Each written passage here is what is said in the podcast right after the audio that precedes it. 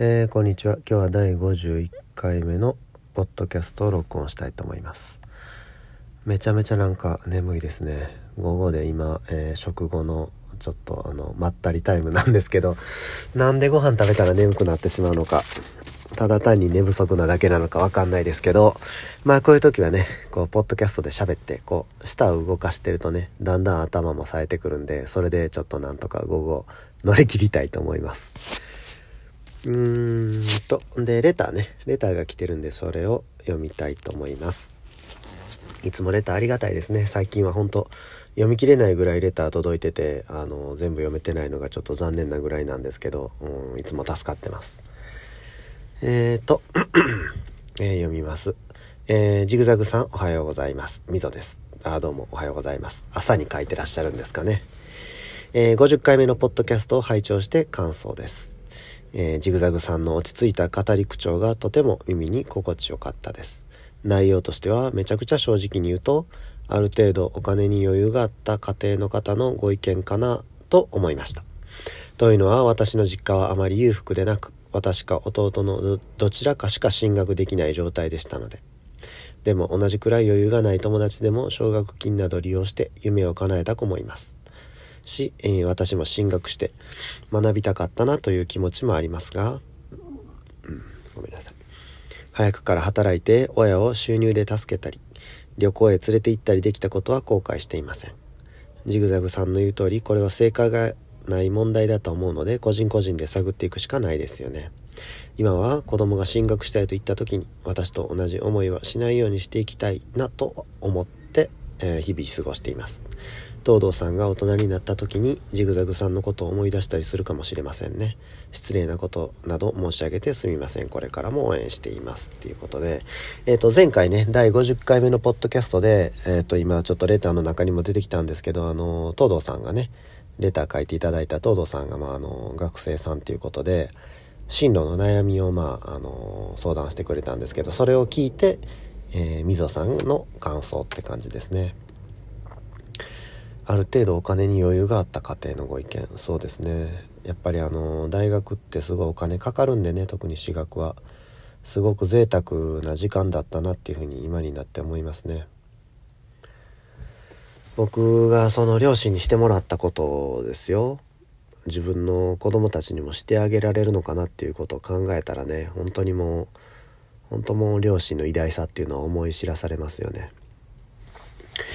僕もまあそのね、将来子供たちを大学行きたいとかね、あそこ行きたい、ここ行きたい、こんなとこ遊びに行きたい、何したいかにしたいっていろんなまあこと言ってくると思うんですけど、まあその夢をどれだけ叶えてあげれるのかっていうのはまあ常に不安ですね。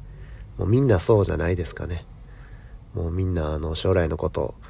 あの、考えたら不安で不安で夜も眠らないので考えないようにしてるか、まあそれかきっちり計画立てていろいろ、ね、将来に向けてお金貯めてるのか、収入が増えるように頑張ってるのかちょっとわからないですけど、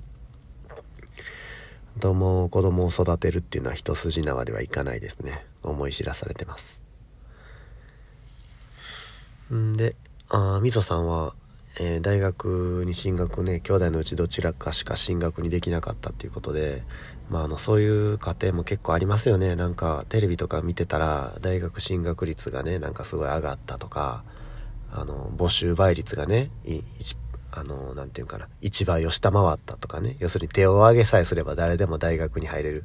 大学全入時代だとか言われてるんですけどもうやっぱりそういうわけにもいかないですよね。学費の問題もありますしで、まあ、大学出てね就職がうまいこと言ったらいいんですけど僕の時みたいにね就職氷河期とかさで今みたいにコロナで就職ないとかさそんな時にその高い学費を払ってその元が取れるのかなとかそういうこと悩む過程があるのはもう当然だと思いますね。でまた大学に行ったからといってですよあの、その高校を卒業しただけの人に比べてね、その特別に優れているのかって言ったらね、そういうことないと思うんですよね。もう日本の大学っていうのはなんかもうおちゃらけみたいなとこ多いですし、ね大学入って何度勉強したんですかって言ったら、いや、ずっとなんか、サークル活動ばっかりやってましたとかね、そんな遊んでばっかりでしたとか、そんな人平気でいてますからね。本当にちょっとまあ疑問に思うところがありますね。まあそんなことここで言ったって仕方ないですけどね。うん。まああのこの第50回目のポッドキャストであの相談いただいた東堂さんね東堂淳さんはあの美大を目指してるっていう問い合わせだったんですけどあのねまあ僕家族で美大出た人間いてるんでわかるんですけどね美大っていうのはね本当お金かかると思いますよ。本当お金かかると思いますよ。あのまあいきなりね美大にするって入れる人っていうのがねいてるのかどうなのかちょっとわからないですけど予備校とか通うんですよねみんな。美大行くのに。それがねまたお金かかるんですよね。で美大もまああの国公立の美大やったらいいんですけどまあまあ大体そうじゃないですよね。あのまあ玉美行くのかむさび行くのかそれ以外のとこ行くのかちょっと知らないですけどまあとにかくお金かかると思っといた方がいいですね。でまあその奨学金を利用するのかどうかとかさそういうのをまあその将来将来じゃない進路を選ぶ時にね両親とよく話し合っておくことが大事だと思います。なんかあのやっぱね両親からしたらすごい出費ですし子供がどれぐらい真剣なのかっていうのをねやっぱ知りたいと思うんですよね。応援応援しますよ。もちろんね親だから。子供のことを応援するにしてもね。なんとなくでそのさこのお金の大変さとかも全然わからんとなんとなく美大行きたいとか言ってんちゃうかなとか。そういうこうお互いのね相互不信が生まれるといけないのでね。あのきっちりこういうことしたいんやとね。こういう夢があるんだ。こういうこと勉強したい。でまあお金のことについてはねあの学費どれぐらいかかるとかそういうのもちゃんと自分で調べてこれぐらいかかるとね。でまああのそれを親に出してくれっていうのか、ね、自分でバイトして稼ぐのか、ね、あるいはまあ奨学金にしといて後で自分でねこう返済していくのかとかそういうこともねあの考えた方がいいと思います。絵だけ描いてればいいだろうっていうわけにもいかないのでねまああの大人になればそういうお金の管理っていうのをねあるいはこうこの年単位の計画性というかねお金の管理と年単位の計画性っていうのが大人になったらすごい重要になってくるので、まあ、あの大学受験に向けてねそういったことを自分でやってみるのもいいんじゃないかなっていうふうに思います。うんちょっとまあみぞさんの問い合わせは、まあ、あくまで感想だったのでちょっと特にお答えすることっていうのは 何何もないんですけどまああの東堂さんには本当に頑張ってもらいたいなっていうふうに思いますね。もし僕が親で子供が美大に入ってきた入りたいって言ったらあのまあ当然認めるつもりなんですけど、まあ、東堂さんのご家庭の事情を承知してないですけどうまくいくといいなっていうふうに思います今回はまあちょっとただのレターの紹介になって答えがどうのこうのっていう問題じゃないんですけどね。もうこのレターのこの問い合わせにもありましたけど本当にその人生相談っていうのはさ答えのない質問なのでね。どういうふうに答えたから、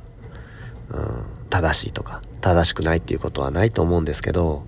まああの東堂さんの人生がより良いものになってくれることを願うばかりですね。